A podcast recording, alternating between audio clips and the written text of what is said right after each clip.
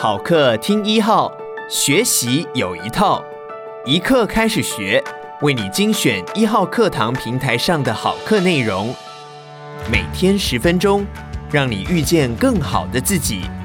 现在就订阅一号课堂 Podcast，在第一时间收听到我们提供的精彩内容吧。接下来请听终身故事工作者李洛克的写作好朋友。嗨，大家好，我是李洛克，你的写作好朋友。谈起写作，第一个容易让人感到苦恼的地方，大概就是没有灵感了吧？在开始谈捕捉灵感之前，我想先跟你分享一个真实故事。曾经有个大诗人，每天早上天刚亮就赶着出门四处走访，他会仔细观察路上的景物，一边思考可以怎么样创作。只要有一点感觉，有一点想法，他就会立刻拿笔记在纸条上。再收进他随身的袋子里，就这样边走边记，直到晚上才回家。回家后，他会把每天记的纸条拿出来整理，用记下来的素材写作，一直写到深夜。这就是他日复一日的苦工。其实，这个诗人的身体一直不太好，体弱多病。他妈妈看他这样每天早出晚归，回家后又把自己关在房间里写作，心里非常舍不得。于是妈妈忍不住偷看他那个记灵感的随身袋子，结果发现袋子里的纸条多到满出来了。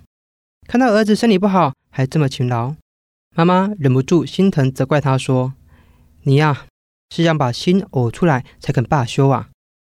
故事说到这里，你是不是已经知道这位大诗人是谁了呢？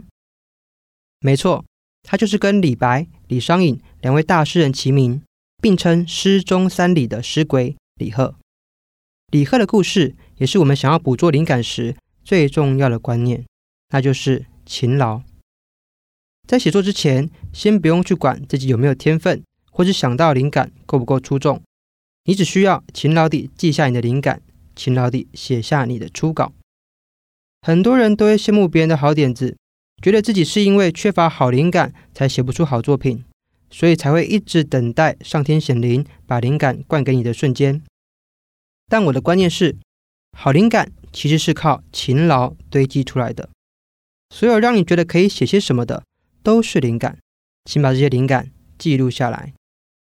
你必须先拥有大量的平凡灵感，才能从中萃取出不凡灵感。我从当兵的时候就养成了每天记下三个灵感的习惯。如果今天没有记到三个，那我在睡前就会补到三个才睡觉。为什么一定要三个呢？因为你不会每天的三个灵感都很棒，但是每天三个，一周就有超过二十个。二十个灵感中有一个、两个觉得还不错，这周就算值得了。记灵感本身也是需要练习的，你必须先练习自己观察，看到万事万物都要问问自己，感受到了什么，联想到了什么。这样的观察思考，在一开始还没有养成习惯之前，你必须刻意执行。只要逼着自己去想、去看。你就会发现神奇的事发生了，你慢慢能看出更多细腻的地方，想到更多联想的连结。这表示你的观察感受能力正在进步，渐渐内化成你的反射习惯。你的大脑会一天比一天更容易蹦出新的点子。勤劳记灵感这件事跟天赋完全没有关联，只看你愿不愿意逼自己落实在每天的生活中。在你早上刚起床的时候，在你晚上快睡着的时候，在你洗澡不方便记的时候，你能不能逼自己立刻用纸笔或其他方式记下灵感呢？这种绝不放过的心态，就决定了你是不是能比别人拥有更多的写作筹码。灵感雷达是需要练习的，当你越习惯去捕捉细微的感受，你抓到好灵感的机会也会越来越高。所以，当你开始狂记平凡的小灵感，你的大脑就会启动，你的眼睛就会打开，你其实已经离神灵感越来越近喽。这时候你可能会想，这个方法好累好逊哦，我的脑中常常就有一堆写作点子，我从来都不缺灵感，不用这样记，我也可以写啦。嗯，也许你是那种随时随地都可以挤出灵感的人，但是真的是聪明、脑筋转得快的人，就可以不用勤劳记灵感吗？刚刚我们提到的灵感记录狂李贺，难道他是一个才华平庸的创作者，所以他才要这么辛苦记录吗？事实恰恰相反，李贺是出了名的神童，七岁就以文采出名。当时的大文豪韩愈还特别拜访他，想考考他是不是真的有真材实料。结果年纪小小的李贺，当场就写了一篇《高轩过》，文采流畅，气势浩荡，让韩愈又惊又喜，大为赞赏。七岁的李贺从此名震四方。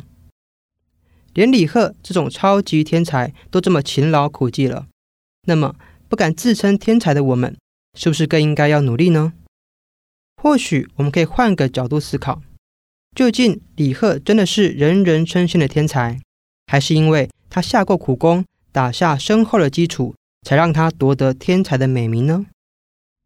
无论怎么说，李贺就算是天才，也绝对是一个比谁都勤劳的天才。他勤劳笔记的事迹千古流传，因此有了“呕心沥血”这句成语，让人人都记住了他的努力。写作是可以透过练习进步的，所以第一步就先从努力记灵感开始吧。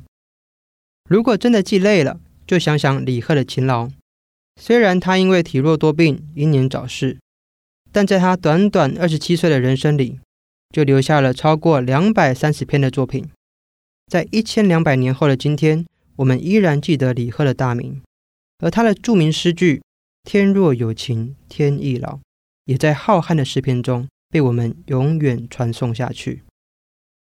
好的，这次的写作练习题就从每天逼自己记下三个灵感开始吧。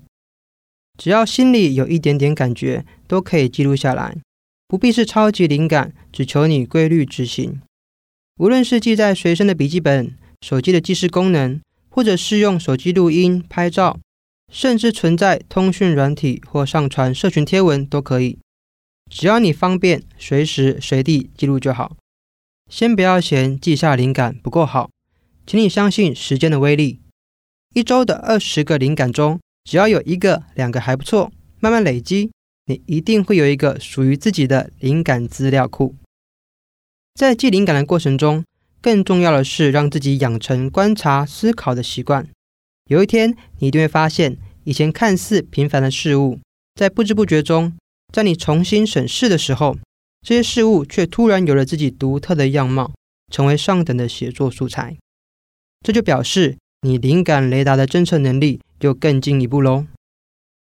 如何捕捉灵感，就讲到这里。我是李洛克，你的写作好朋友。感谢你收听一号课堂，邀请你现在就下载一号课堂 APP，购买李洛克的。写作好朋友，收听完整课程吧。如果你喜欢我们的节目，也鼓励你把一号课堂 Podcast 分享给你的亲朋好友。每天十分钟，遇见更好的自己。一号课堂。